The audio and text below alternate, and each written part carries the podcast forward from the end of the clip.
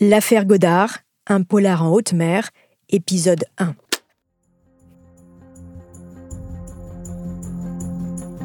C'est l'histoire d'une famille qui se volatilise. Un feuilleton judiciaire digne des romans d'Agatha Christie. En septembre 1999, le docteur Yves Godard, médecin installé à Caen, disparaît en pleine mer avec ses deux plus jeunes enfants de 6 et 4 ans, après avoir probablement tué sa femme. Drame familial ou assassinat de toute une famille, plus de 20 ans après cette tragédie, difficile de le savoir. Bienvenue dans Homicide, je suis Caroline Nogueras. La disparition du docteur Godard est une affaire à s'arracher les cheveux pour tous les magistrats et enquêteurs qui ont eu en charge ce dossier. Un casse-tête qui doit encore, à l'heure où je vous parle, hanter la mémoire de certains. Plusieurs fois, les enquêteurs ont pensé s'approcher de la vérité sans jamais la découvrir. Pendant plus d'une décennie, les eaux de la Manche, des corbeaux et des petits poussés vont égrener ça et là des indices et envoyer les gendarmes un peu partout sur le globe. Des moyens financiers et humains colossaux vont être engagés par la justice pour résoudre cette énigme. La seule certitude à ce jour, c'est que les quatre membres de la famille Godard sont tous morts. Mais comment Et surtout, pourquoi? Voici l'affaire Godard, un polar judiciaire en haute mer.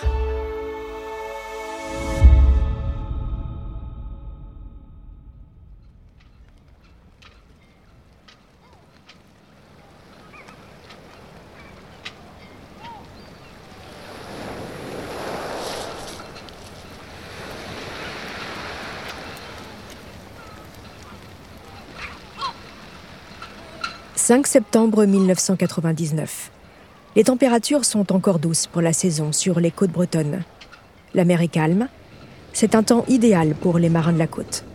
Ce dimanche matin, le chalutier appelé Lascara navigue au large de Roscoff, dans le Finistère. Alors qu'il est en train de mouiller ses filets, René Kerguiec, le patron pêcheur, aperçoit au loin un objet flottant de couleur rouge à la dérive. En mettant ses jumelles, il reconnaît un zodiaque. Bon, ça doit être encore un plaisancier qui n'a pas bien fait ses nœuds, pense-t-il.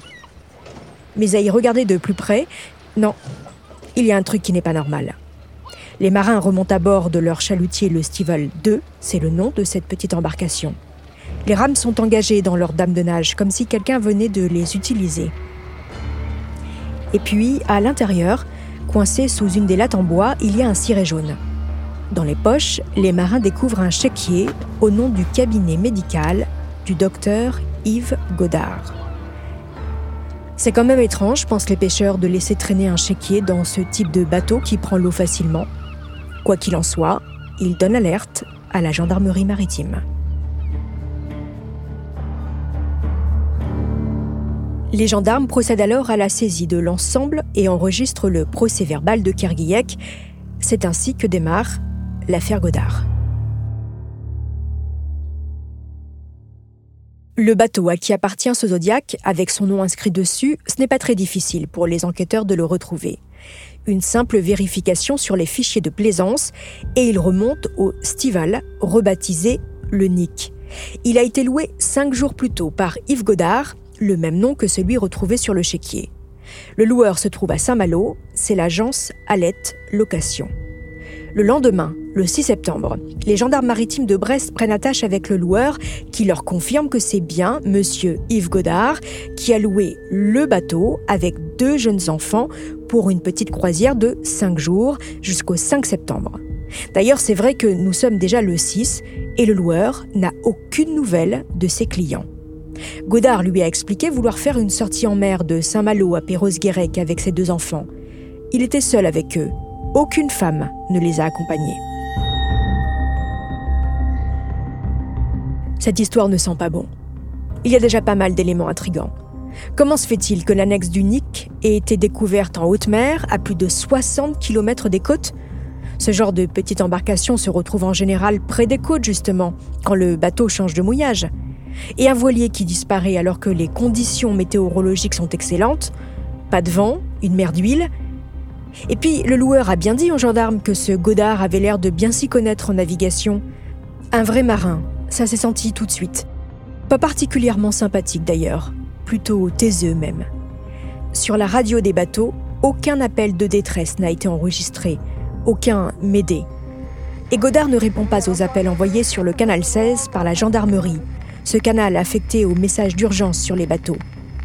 Alors il ne répond volontairement pas, ou bien peut-être ne peut-il pas le faire, impossible de le savoir. En tout cas, aucune famille encore ne s'est manifestée. La gendarmerie ouvre une enquête pour disparition inquiétante. Des recherches sont engagées en mer pour retrouver le voilier. Mais rien, aucune trace du bateau. Est-ce un naufrage? Mais encore une fois, un naufrage un jour de mer d'huile? C'est absurde. Et puis quand bien même, un bon marin aurait eu le temps de monter dans un canot de survie. Les médias locaux comme le journal télévisé de Rennes relaient la disparition de cette famille. Ils ne savent pas encore que Marie-France, la mère, n'est pas montée sur le bateau. Et sur lequel on l'a vu pour la dernière fois le 2 septembre en compagnie de son seul fils. Un avis de recherche internationale a été lancé. La thèse de l'accident en mer est de moins en moins crédible. En attendant, à Tilly-sur-Seul, on s'interroge. La famille Godard était apparemment une famille sans histoire et Yves Godard réputé pour être un navigateur confirmé. Les gendarmes appellent ensuite chez les Godard dans l'espoir de tomber sur Marie-France, la femme de Yves, puisque le loueur de bateau leur a bien assuré que le plaisancier était venu sans sa femme. Mais personne ne répond. Elle semble s'être volatilisée elle aussi.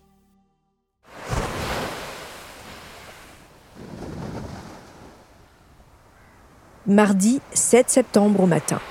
Toujours aucune nouvelle de la famille Godard.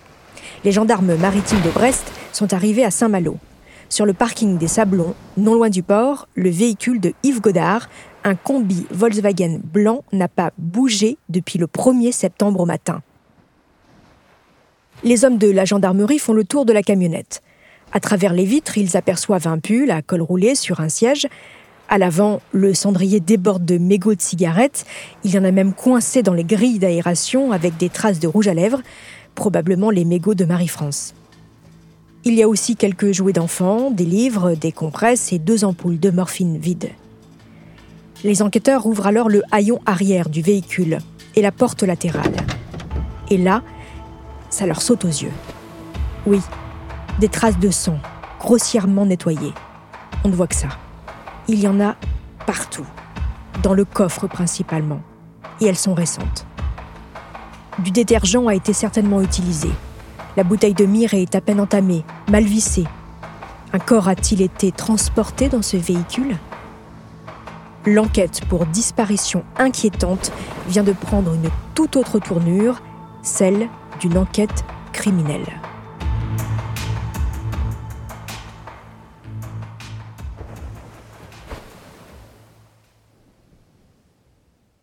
Mercredi 8 septembre les gendarmes maritimes vont avoir besoin d'aide. La section de recherche de Rennes est appelée en renfort. Pendant que les premiers tentent de reconstituer les dernières heures de Godard avant sa disparition, les collègues de Rennes sont priés d'aller visiter la maison de la famille disparue. La brigade locale vient aussi prêter main forte au cas où. Le maire est appelé comme témoin, ainsi que le restaurateur du village. Les Godard habitent à la sortie de Tilly-sur-Seuil, une petite bourgade à l'ouest de Caen, en Normandie. Une fermette modeste, mais non dénuée de charme. À première vue, les gendarmes ne constatent rien d'anormal. La maison est silencieuse, le frigo est plein, les cartables de la petite Camille, 6 ans, et de Marius, 4 ans, sont prêts pour l'école. Une scène de la vie quotidienne. Il y a un mot griffonné sur la table.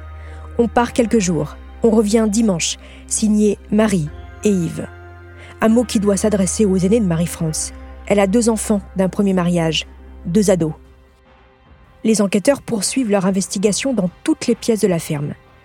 Et chose étrange, il y a des traces de sang sur les marches de l'escalier. Ce sont des taches de petite taille sur les marches du haut. Et puis, à l'étage, il y a également du sang sur la porte des WC, plus importante. Sur la porte de la salle de bain également, encore plus grosse. Mais le pire, c'est dans la chambre conjugale. Il y en a partout. sur la porte, sur les murs et sur le matelas. Le sang a été lavé, mais les taches sont persistantes. Les gendarmes ne sont pas au bout de leur surprise. Dans le tambour de la machine à laver, un plaid est recouvert de sang. Des prélèvements sont effectués et immédiatement envoyés en laboratoire pour les faire analyser. Dans la salle de bain, les enquêteurs récupèrent les brosses à dents de toute la famille afin de récupérer des empreintes génétiques. Évidemment, ils procèdent à une enquête de voisinage. Il y a bien la voisine qui a croisé Godard le 1er septembre à 9h du matin avec ses deux enfants dans le combi. Elle est allée le saluer quand elle l'a vu quitter sa maison. Il lui a expliqué partir quelques jours en mer et lui a demandé si elle pouvait s'occuper de leur chat. Elle a trouvé cela étrange car d'habitude, Yves vient lui demander au moins la veille quand il part en week-end et il fournit les croquettes. Et puis il y a quand même l'école des enfants qui a repris. Étonnant de partir si tard. Mais bon, la voisine n'a pas voulu poser trop de questions les gendarmes procèdent à des fouilles tout autour de la maison des Godards, en vain.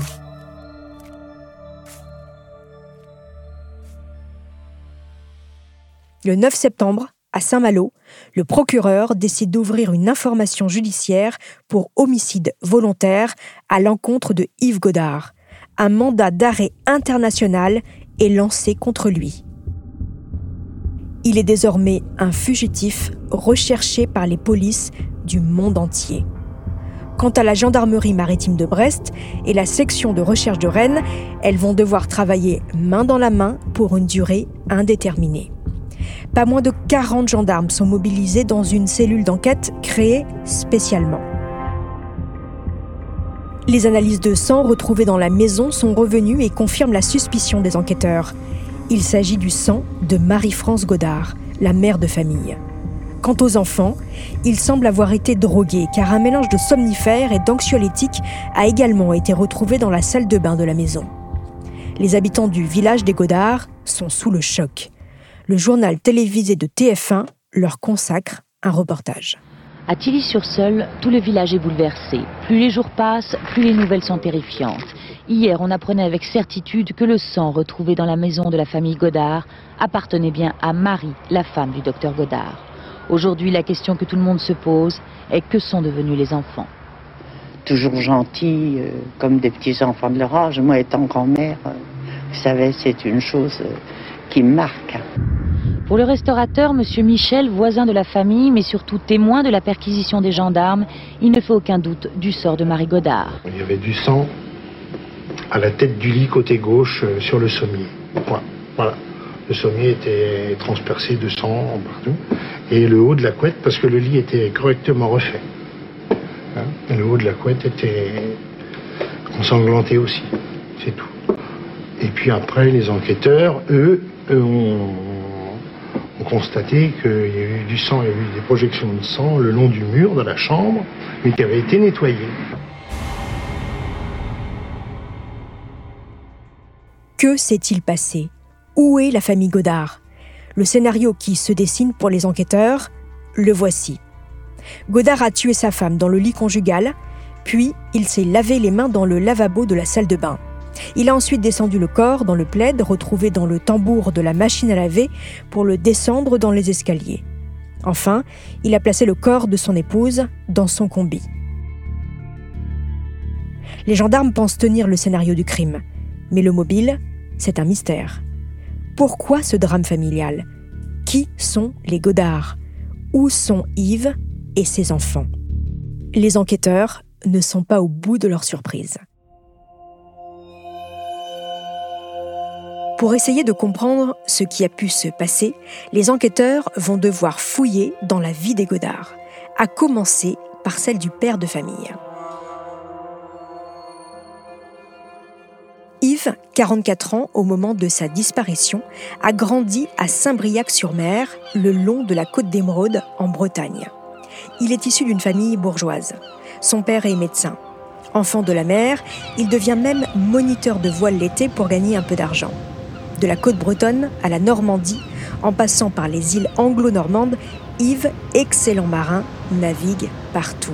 Il connaît par cœur chaque recoin de ses côtes, chaque crique, Après le bac, Yves part à Caen pour faire des études de médecine. Puis, il s'installe avec un confrère en ville. Mais contrairement à ses amis de la fac, il n'aime pas les voies balisées. Le tout jeune docteur est attiré par les médecines alternatives et notamment l'acupuncture.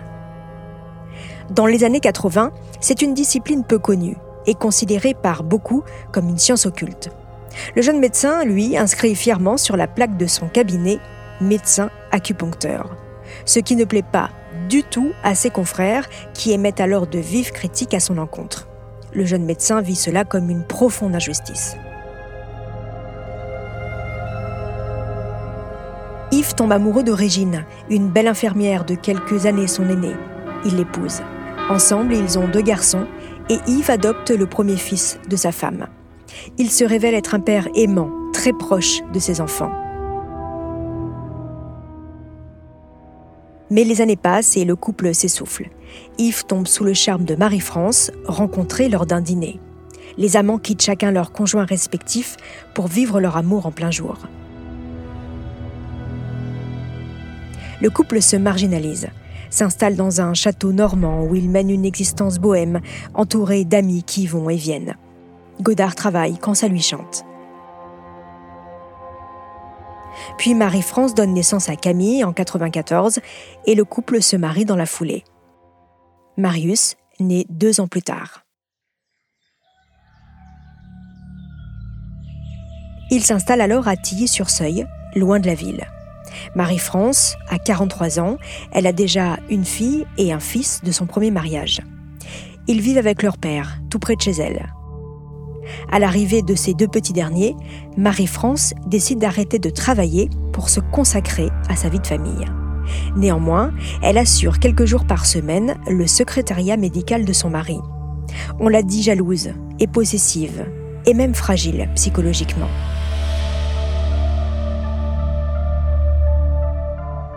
Yves s'est éloigné de ses fils aînés qui n'apprécient pas sa nouvelle femme. Il souffre de cette situation. Comme avec eux, à l'époque, le médecin est un père très présent pour les deux petits derniers. Le docteur Godard n'est décidément pas un généraliste comme les autres. Il n'a que faire des candidatons et poursuit sa pratique de l'acupuncture. Il se forme également à l'homéopathie, la sophrologie. Désormais, il s'associe même à des radiesthésistes et des magnétiseurs. Il pratique l'hypnose et il s'intéresse aussi à la réincarnation. Bref, Yves Godard est un anticonformiste qui va le payer cher. En 1996, le couperet tombe. Il est condamné par le tribunal correctionnel pour pratique illégale de la pharmacie car il délivre lui-même des médicaments. L'ordre des médecins lui interdit d'exercer pendant trois mois Yves est abattu. Il se sent incompris et considère qu'il a été condamné injustement. En tous les cas, cet événement malheureux va définitivement changer Godard. Puisque la société le rejette, il prend la décision de ne plus en accepter les codes. Il a entendu parler d'une organisation syndicale qui exhorte ses adhérents, étouffés par les charges sociales, à la désobéissance civile la CDCA, la Confédération de défense des commerçants et artisans, qui revendique 200 000 adhérents. L'organisme est connu pour ses actions musclées, comme ce jour d'octobre 1995 où des manifestants mettent la ville de Bordeaux à feu et à sang. Écoutez ce reportage de TF1 à l'époque. Vers 16h, ce sont 3000 personnes qui se donnent rendez-vous près de la préfecture dans le centre-ville. Provocation, jet de pierre, très vite, le ton monte à nouveau. Et une heure plus tard, un groupe d'une dizaine d'hommes pénètre dans les locaux de cette caisse régionale d'assurance des commerçants. Elle sera à son tour dévastée par les flammes. À la tombée du jour, le centre de Bordeaux semble en état de siège. Les points de friction se multiplient et de nombreux feux sont allumés dans les principales artères de la ville. Godard rejoint cette organisation aux accents poujadistes et décide de ne plus payer ses cotisations sociales. URSAF, assurance maladie, il ne veut plus en entendre parler. Sur les conseils du leader de cette étrange organisation, le docteur Godard, confiant dans cette nouvelle famille qu'il s'est trouvée, ouvre des comptes bancaires dans des paradis fiscaux et organise son insolvabilité sa maison, son cabinet médical, ses différents biens immobiliers. Rien n'est à son nom. Ses comptes en banque sont presque vides. Godard joue à un jeu dangereux. C'est en tous les cas ce que vont découvrir les enquêteurs en fouillant dans son cabinet médical. Le médecin croule sous les lettres de relance d'huissier auxquelles il ne répond jamais. Depuis 1996, sa dette s'est accumulée. Il doit des sommes abyssales. À l'automne 1999, il est redevable de 2 millions de francs à l'administration fiscale, soit l'équivalent de 300 000 euros. La famille Godard est endettée jusqu'au cou. Marie-France en souffre terriblement. C'est en tous les cas ce qu'elle écrit dans son journal intime, découvert par les gendarmes à leur domicile. Le couple va mal. Il s'est éloigné. Marie-France en a parlé à son psychiatre. Un psychiatre dont elle semble même être tombée amoureuse. Yves Godard confie à certains de ses amis le malaise qui s'est installé dans son couple. Autre élément particulièrement perturbant, au cabinet du docteur Godard, son carnet de rendez-vous est totalement plein du 1er au 5 septembre. Mais alors, si Godard avait bien prévu cette sortie en mer, pourquoi avoir maintenu des consultations? Les gendarmes rappellent alors une par une chaque personne inscrite dans l'agenda et devinez quoi? Tout est faux. Aucune n'avait rendez-vous chez le médecin. Avec tous ces éléments, les enquêteurs en sont convaincus. Yves Godard a organisé sa fuite et il semble que Marie-France ne faisait pas partie de sa nouvelle vie. Il l'aurait donc tuée avant de disparaître. Les gendarmes n'ont alors qu'une obsession, retrouver le fugitif. Ils vont alors tenter de reconstituer les derniers jours de Godard avant sa disparition. Et là encore, les éléments troublants sont nombreux.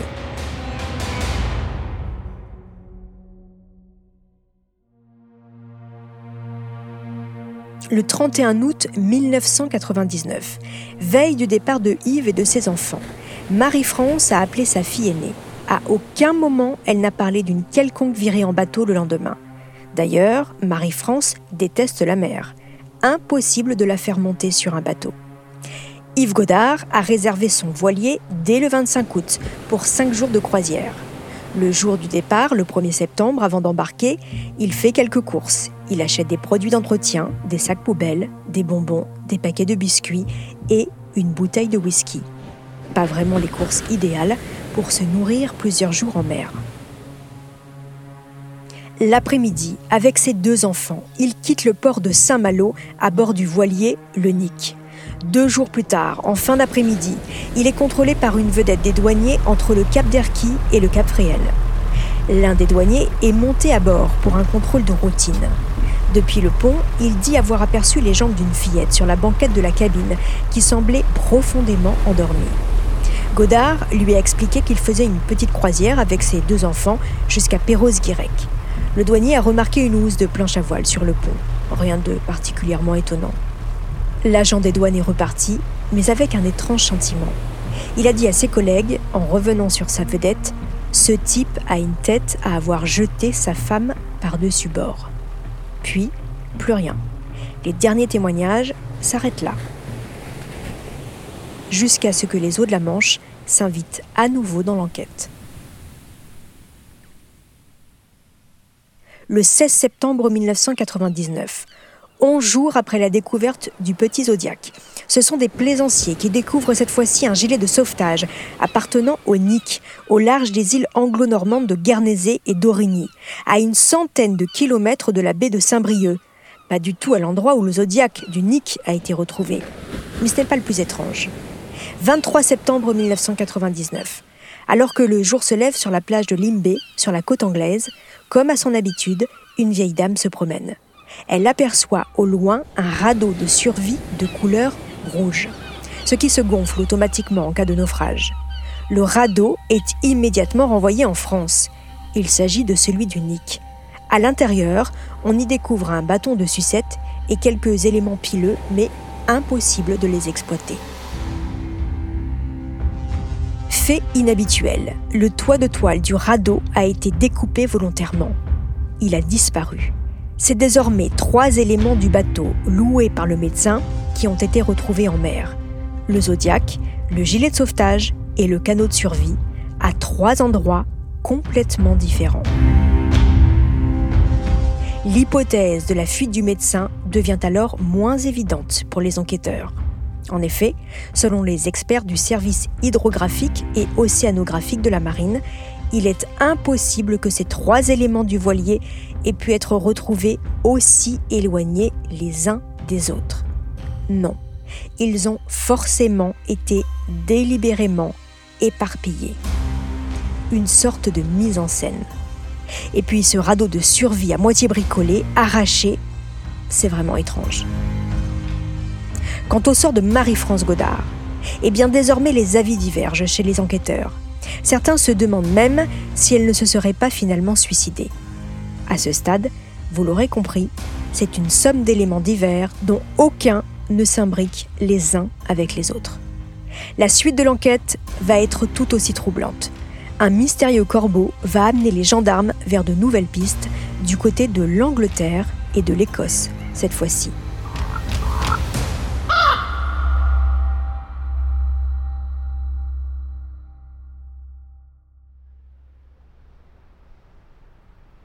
Ce samedi matin, à la gendarmerie de Falaise, dans le Calvados, comme d'habitude, l'agent de permanence relève le courrier. Rien de très important, si ce n'est cette lettre adressée simplement à la gendarmerie de Falaise. À l'intérieur, quelques lignes sur une petite feuille où il est écrit Le docteur Yves Godard est bien vivant. Il vit en mer d'Irlande, sur l'île de Man, le prendre au sérieux.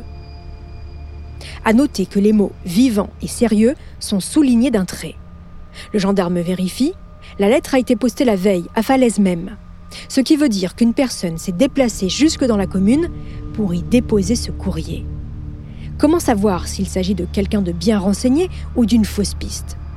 Quoi qu'il en soit, la lettre est immédiatement envoyée pour être analysée dans un institut de recherche criminelle. Qui sait, peut-être que des empreintes génétiques y seront retrouvées. L'île de Man se trouve perdue en plein milieu de l'Angleterre, de l'Écosse et de l'Irlande. Et vous savez quoi? Il s'agit d'un paradis fiscal. Neuf jours après l'envoi de la lettre du corbeau, une équipe d'enquêteurs français débarque alors sur cette petite île britannique. Et en effet, l'information n'a rien de farfelu. Sur place, des témoins sont formels. Ils ont bien vu le docteur Godard avec ses deux enfants. Le médecin aurait même séjourné trois nuits à l'hôtel Manin. Mais il portait les cheveux courts et une moustache. L'hôtelier, dans le 20h de TF1 le 15 octobre 1999. Nous avons reconnu le petit garçon en premier. La petite fille, pas trop. Le père était différent. Euh, ses cheveux étaient plus courts d'abord, il portait des lunettes et il avait une moustache. La réceptionniste l'a remarqué car il avait le petit qui dormait dans ses bras en réservant la chambre. C'est l'office du tourisme qui nous les avait envoyés et puis nous les avons reconnus sur les photos. La plupart des enfants qui sont ici en vacances sont heureux. Cela avait l'air triste. Le problème, c'est que Godard a payé en liquide ces trois nuits d'hôtel. Il n'y a donc aucune preuve matérielle pour soutenir ce témoignage. Toujours est-il qu'après vérification, Godard a bien un compte dans ce paradis fiscal. Pendant que les gendarmes enquêtent sur place, le corbeau réitère. 18 jours plus tard, il envoie un deuxième message de détresse, toujours à la gendarmerie de Falaise. Dans cette nouvelle lettre, il est écrit Le docteur Godard est dans la région des îles Hébrides, à Lewis. Sauvez Marius et Camille. C'est donc un corbeau bienveillant qui s'inquiète du sort des enfants Godard.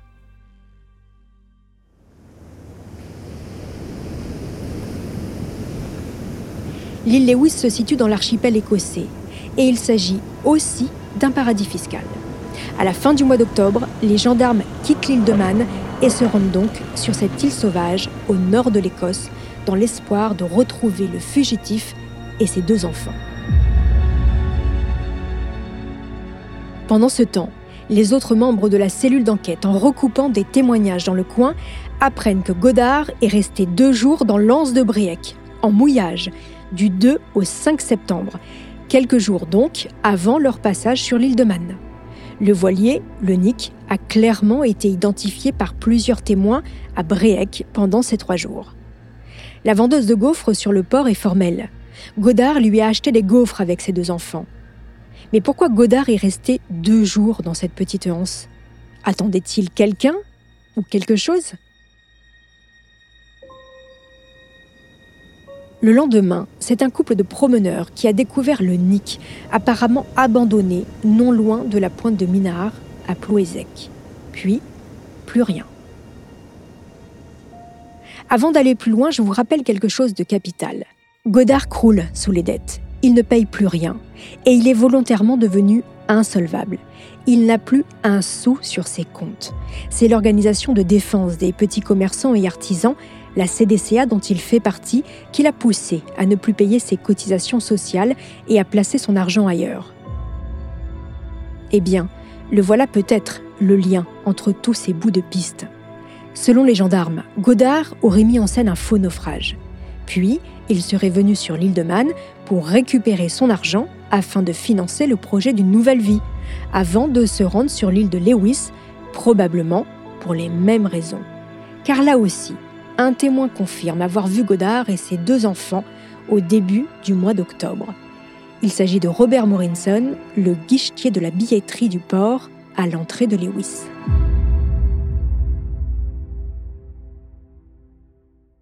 Sur cette île du bout du monde, la police locale accepte de prêter main forte à ses homologues français.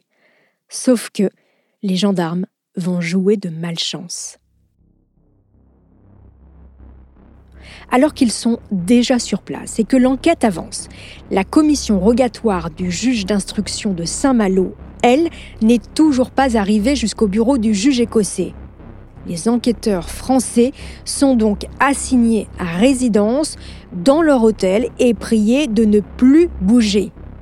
Ce lundi 25 octobre 1999, alors que les gendarmes rongent leurs freins dans leur chambre d'hôtel, Anne-Lise, la propriétaire de l'unique boutique de souvenirs de l'île, discute avec son amie Barbara. Les deux femmes voient rentrer dans le magasin deux enfants, une petite fille et un petit garçon, avec a priori leurs parents. Un homme vêtu d'une veste kaki avec un fort accent français et une mystérieuse femme blonde. Des années plus tard, lorsque ces deux femmes seront interrogées, elles attesteront formellement avoir vu les deux enfants Godard et Yves accompagnés d'une femme. Mais à ce moment-là, les gendarmes ignorent qu'ils se trouvent a priori à quelques centaines de mètres seulement des fugitifs. Ce n'est qu'en 2003, lorsqu'ils reviendront à Lewis, qu'ils auront connaissance de ce rendez-vous manqué. Ils apprendront également par les enquêteurs irlandais que Godard se serait enfui jusqu'à Tursault dans l'extrême nord de l'Irlande. En tous les cas, en cette fin d'automne 1999, avec les témoignages recueillis, les gendarmes repartent avec la certitude que le médecin et ses enfants ne sont pas morts et toujours en fuite. La section de recherche de Rennes n'a plus qu'une carte à jouer, retrouver le corbeau pour le faire parler.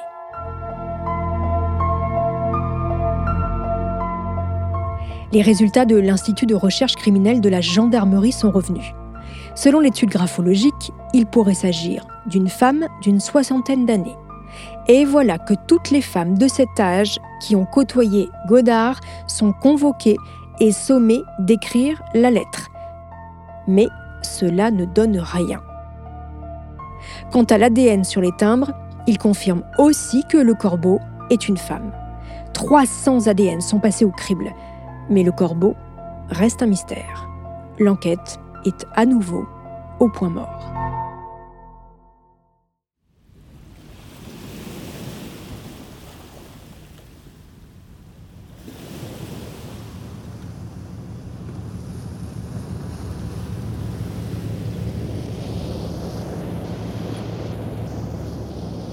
« 6 juin 2000, neuf mois après la disparition des Godards.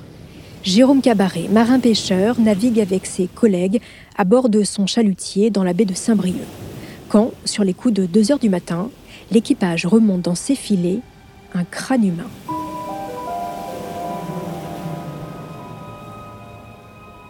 Jérôme Cabaret prend la décision de s'en débarrasser.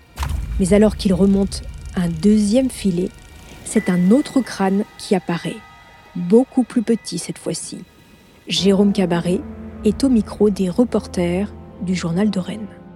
Que mes gars ont trié le, poisson, on a récupéré, euh, ils ont récupéré euh, un, haut de crâne avec euh, un œil, enfin il y avait l'œil de décider, puis il y avait juste le haut du crâne. Alors dans l'affolement, dans la panique un petit peu, je vous avoue que quand ça vous arrive en pleine nuit, c'est un peu macabre. Alors je leur ai dit, bah, débarrassez-vous de ça. Vers 4h moins de quart, lorsqu'on a encore, lorsqu'on a reviré le chalut, cette fois-ci, eh ben, la surprise, c'est qu'il y avait un autre, crâne euh, beaucoup plus petit et euh, cette fois-ci entier, quoi. Avec, euh, on voyait bien le dessin des yeux, du nez et, le crâne était intact. Il restait quelques dents et, voilà, quoi. C'était une découverte un peu macabre cette nuit. Hein.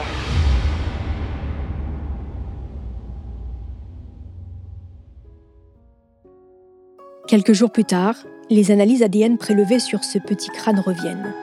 Il s'agit de celui de Camille la fille de Yves Godard.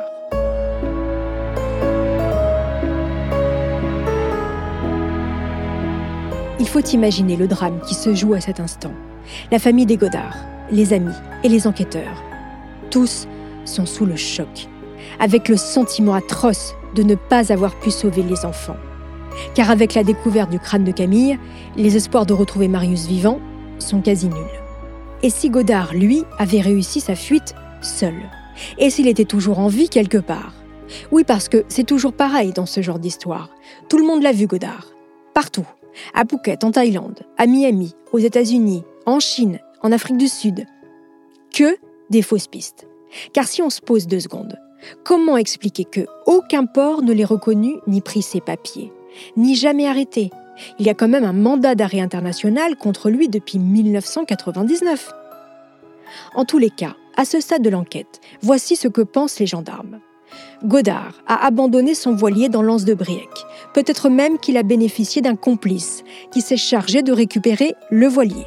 Puis, il s'est rendu par un autre moyen sur les îles anglo-normandes. Voilà, on en est là. Après, plus rien.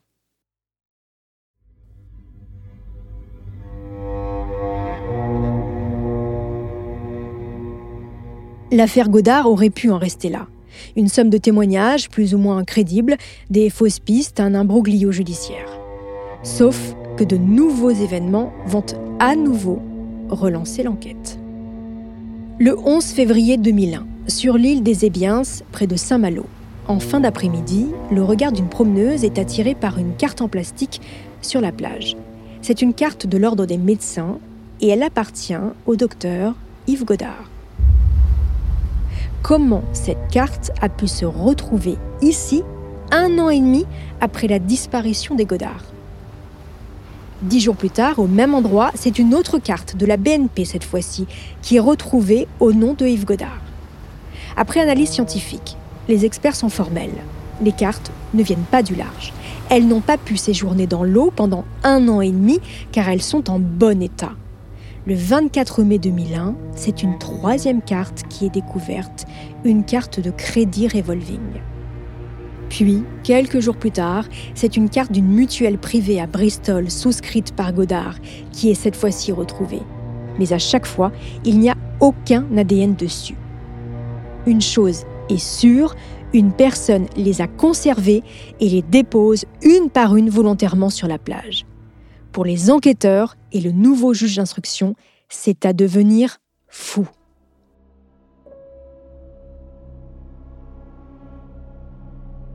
La dernière carte sera déposée sur la plage sept ans après la disparition de la famille. Coïncidence ou pas, elle est retrouvée trois semaines après l'intervention télévisée du procureur qui annonce que le dossier Godard est clos. Ce petit poussé n'a manifestement pas envie que l'affaire s'arrête. Certes, Camille est morte et Marius est probablement décédé aussi. Mais le médecin, lui, où est-il? Les enquêteurs ne vont plus tarder à obtenir une réponse.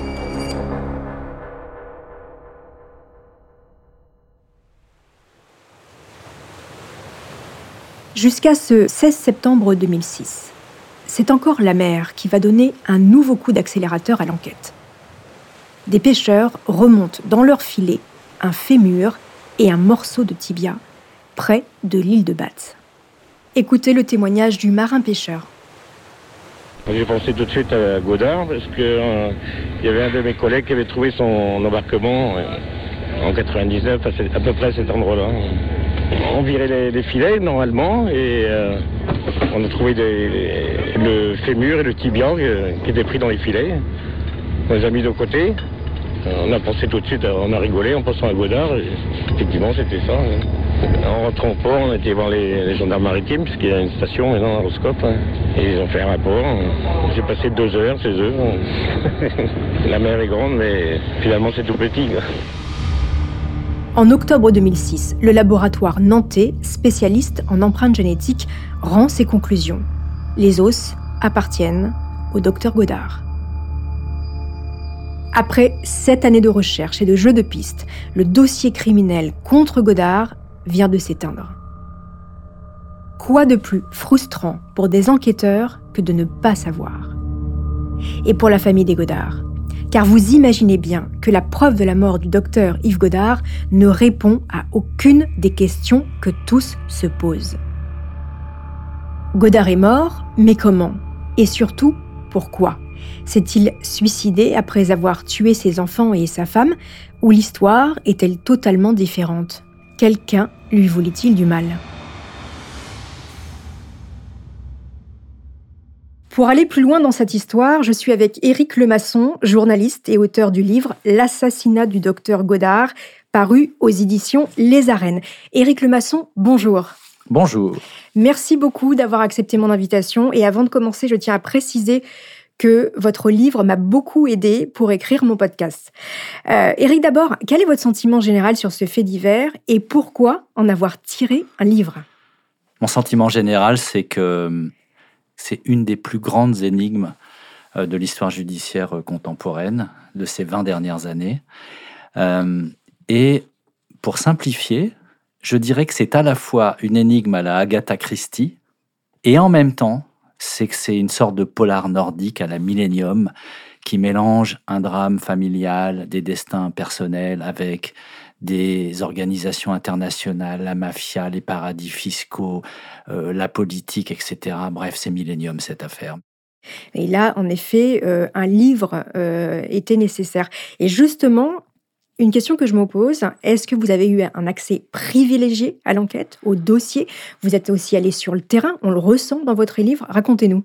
Oui, oui. Euh, j'ai eu la chance incroyable, euh, rare dans une carrière de journaliste, d'avoir accès à beaucoup de choses. Et en plus, dans cette affaire-là, pendant dix ans, l'enquête était secrète. Le secret de l'instruction était extrêmement bien gardé, ce qui est rare.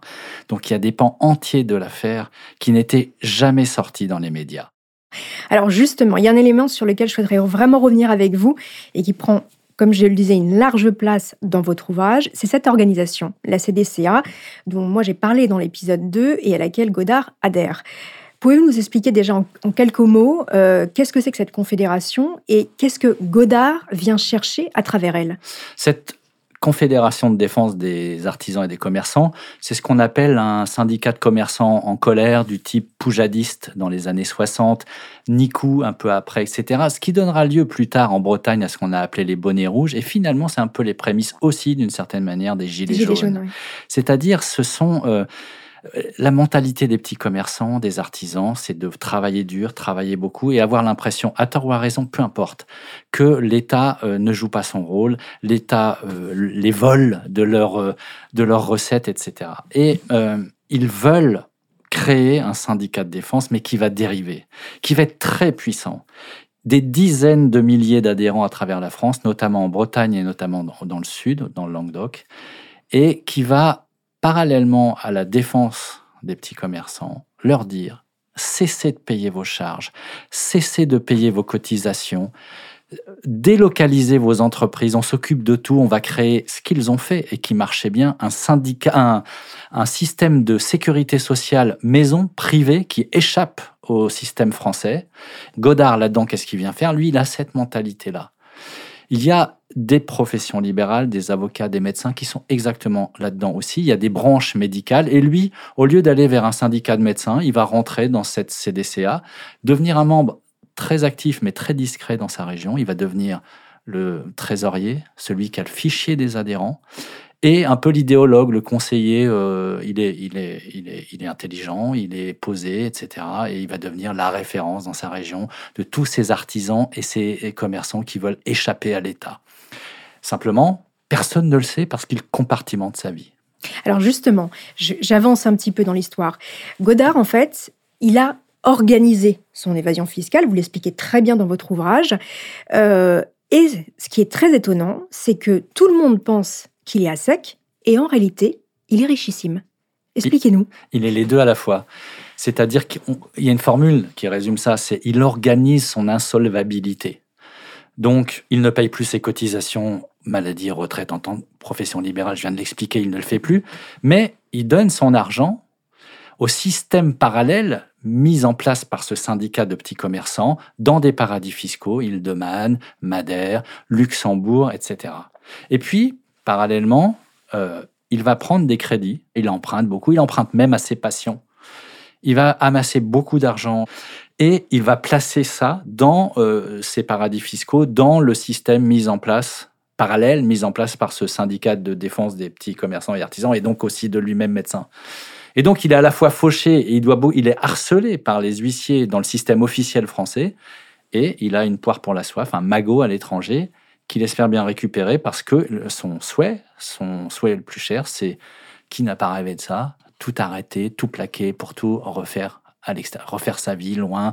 Euh, l'homme qui voulait refaire sa vie, c'est ça, Godard. Tout plaquer pour reconstruire tout ailleurs discrètement du jour au lendemain. Alors, sa fuite est organisée, on le comprend bien. Et sa femme, est-ce qu'elle fait partie du plan de départ? C'est une question qui est difficile. Euh, je ne crois pas. Et je pense que c'est le petit grain de sable qui va faire tout enrayer. Lui, il organise, c'est absolument démontré par l'enquête judiciaire, il organise patiemment pendant des semaines et des mois son départ. La femme, elle, euh, qu'est-ce qui se passe? Apparemment, il ne lui dit rien. Et le soir de son départ, il y a une explication, il y a hum, probablement une dispute. Et peut-être personne ne le sait. Que s'est-il passé? Tu viens avec moi ou tu viens pas? Je pars demain matin avec ou sans les enfants. Est-ce que son plan c'était de, de partir seul, avec tout le monde ou seul? On ne peut pas le savoir. Toujours est-il que, apparemment, elle refuse elle ne veut pas laisser ses premiers enfants, si je puis dire, derrière elle, tout en partant avec les deux enfants qu'elle a eus avec le docteur Godard dans cette aventure, en plaquant tout du jour au lendemain. Et là, ça se passe très mal, mhm. c'est-à-dire un couple, ça dérape, il y a de la violence et hop, euh, un, coup de trop. un coup de trop. Et après, probablement qu'il a fait disparaître le corps. Voilà. On ne sait pas où, c'est aussi le grand mystère de cette histoire. Mais j'ajoute qu'on peut à la fois être coupable euh, d'un féminicide, et en même temps victime, par ailleurs, d'une organisation mafieuse plus tard. L'un n'empêche pas l'autre. Et, justement, et justement, on va y venir. Alors, juste une petite chose. Est-ce que, d'après vous, euh, dans sa cavale, il a bénéficié d'un complice? Clairement, oui. De plusieurs, un ou plusieurs. D'abord, euh, le bateau euh, n'a pas été sabordé, n'a pas disparu au fond de l'eau parce que tous les experts s'accordent à dire qu'on retrouverait des morceaux d'épave. Deuxièmement, euh, les indices en mer, donc quand il disparaît, clairement, c'est organisé pour faire croire à une disparition en mer, mais rien ne correspond, ils sont éparpillés. bref, tout ça a été démontré par les enquêteurs. en plus, il va y avoir un corbeau bienveillant qui envoie des messages aux enquêteurs, ça je le révèle dans mon livre, euh, et qui est au courant de tout. Et puis il y aura, est-ce la même personne ou pas Ce fameux une petit main, poussé Une main qui va déposer opportunément pour mettre les, les enquêteurs sur la bonne voie euh, des, des, cartes sur une plage en Bretagne. Justement, on en vient à ce que vous expliquez extrêmement bien dans votre euh, ouvrage. Il y a selon vous deux théories, en fait, sur cette fin d'histoire, si je comprends bien. Il est acculé, il va chercher son argent, mais il n'y a plus d'argent dans le paradis fiscal il tue ses enfants, il se suicide. Ou alors, et c'est là que c'est vraiment intéressant, c'est quelqu'un d'autre. Il est gênant, il est devenu gênant pour la CDCA, et on va l'éliminer. Est-ce que vous pouvez nous expliquer ça? Dans cette affaire, là, on, peut dire il y a eu des non-lieux, mais il y a une sorte de vérité qui traîne, plus ou moins officielle, qui est que ce type s'est suicidé en tuant ses enfants. Pourquoi pas? Tout montre au contraire que hum, c'est probablement autre chose. Et, mais on ne sait pas tout. On ne sait pas tout. Euh, C'est-à-dire autre chose Est-ce que vous pouvez nous expliquer? Eh ben, ce qui est démontré, c'est qu'il est allé d'île en île jusqu'au mm. tout au nord de l'Écosse. Ça, c'est clair. Puis euh, j'ai euh, aussi lu dans le détail tous les procès-verbaux de la police de l'île de Man, de la police écossaise, des gendarmes français qui sont retournés plusieurs fois sur place, etc. J'ai rencontré des gens qui, qui en parlent très bien avec des détails où il n'y a pas de doute possible. Mm sur euh, le fait qu'il était vivant avec ses enfants là-haut des mois après sa disparition. Et après, on perd sa trace. Apparemment, le plan, c'était qu'il parte euh, aux îles Féroé, puis après euh, au Groenland, puis peut-être au Canada, etc. Mais là, c'est pas aller plus loin que le nord de l'Écosse. Il y a les îles Shetland, Féroé, etc. On peut aller d'île en île jusqu'au Canada avec des. C'est tout à fait. Euh, pour disparaître discrètement, c'est tout à fait faisable, difficilement, mais faisable. Avec, deux enfants, quand même, en bas âge, on précise, c'est compliqué. En plein hiver. C'est compliqué. Et après, bizarrement, euh, on perd sa trace. Mais Alors, est-ce que les comptes sont vides, d'après vous? Est-ce qu'il découvre le poteau rose? C'est ça que vous expliquez dans votre livre, que potentiellement, ça peut être ça à la fin de l'histoire. Oui, c'est ça. Euh, ce qu'il faut savoir, c'est que par ailleurs, il y a une autre enquête à Montpellier qui est menée sur l'assassinat de Christian Poussé, le mmh. leader de ce syndicat anti-système. Et là, il y a une jonction qui est faite entre les deux équipes d'enquête. Plus ou moins heureuse parce que c'est police et gendarmerie qui cohabitent assez mal, mais de façon absolument incroyable. Déjà, euh, il y a, avant de mourir, ce Christian Poussé, le leader du syndicat, qui veut être entendu par les, les enquêteurs bretons sur l'affaire Godard et qui dit ah, j'étais sûr que ça allait me retomber sur le dos, cette affaire Godard. Voilà, il sait très bien que ce médecin était dans son syndicat. Euh, et puis, il y a autre chose, c'est que ce syndicat a été lui-même dépossédé de son magot par des grands escrocs, une grande mafia internationale, dirigée depuis Madère. Par une femme. Par une femme. Eh bien, cette femme, elle va venir spontanément, entre guillemets, euh, montrer aux policiers et aux gendarmes sortir le compte bancaire du docteur Godard dans une banque à Madère, le type qui est parti de Normandie. Mais elle va juste montrer, regardez, il n'y a plus rien dessus. Il reste 3 francs 6 sous. Et puis elle dit, oh, j'y suis pour rien. Voilà. Et puis après, l'enquête sur l'assassinat de Christian Pousset, le leader du syndicat, va mener à cette femme, qui elle-même, ça va mener à un tueur brésilien qui va faire des déclarations. Et il va dire aussi, euh, oui, oui, on est allé aussi monter dans le nord de la France s'occuper d'un médecin avec ses enfants.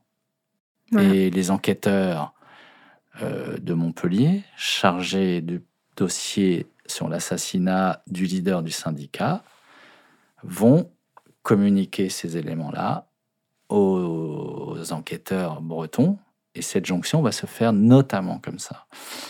Mais il n'y aura pas suffisamment d'éléments tangibles pour faire avancer cette piste-là jusqu'à la cour d'assises. Donc finalement, après des années de décès, euh, la justice va renoncer et va prononcer deux non-lieux, un dans chaque dossier. C'est assez, assez complexe et en même temps, c'est passionnant. C'est passionnant. On a bien suivi. Il y a juste un petit détail que je, que je vais préciser, que je n'ai pas dit ni vous, c'est qu'en fait, selon ce que vous écrivez dans votre ouvrage, c'est que Godard, se rendant compte que les comptes sont vides, menace, peut-être, l'organisation, d'expliquer ce qui se passe. Et c'est là qu'il devient gênant. Hmm. Voilà. Et on reste en tout cas sur un mystère. Merci beaucoup Éric Lemasson d'avoir accepté mon invitation. Je rappelle le titre de votre ouvrage, L'assassinat du docteur Godard, paru aux éditions Les Arènes. Merci beaucoup. Merci à vous. Voilà, c'est ainsi que se termine la sixième saison de Homicide. Dans la septième, je vous raconterai l'affaire Manuela González Cano, surnommée la veuve noire de l'Isère. Une saison que vous pourrez retrouver en intégralité et en avant-première sur Apple Podcast.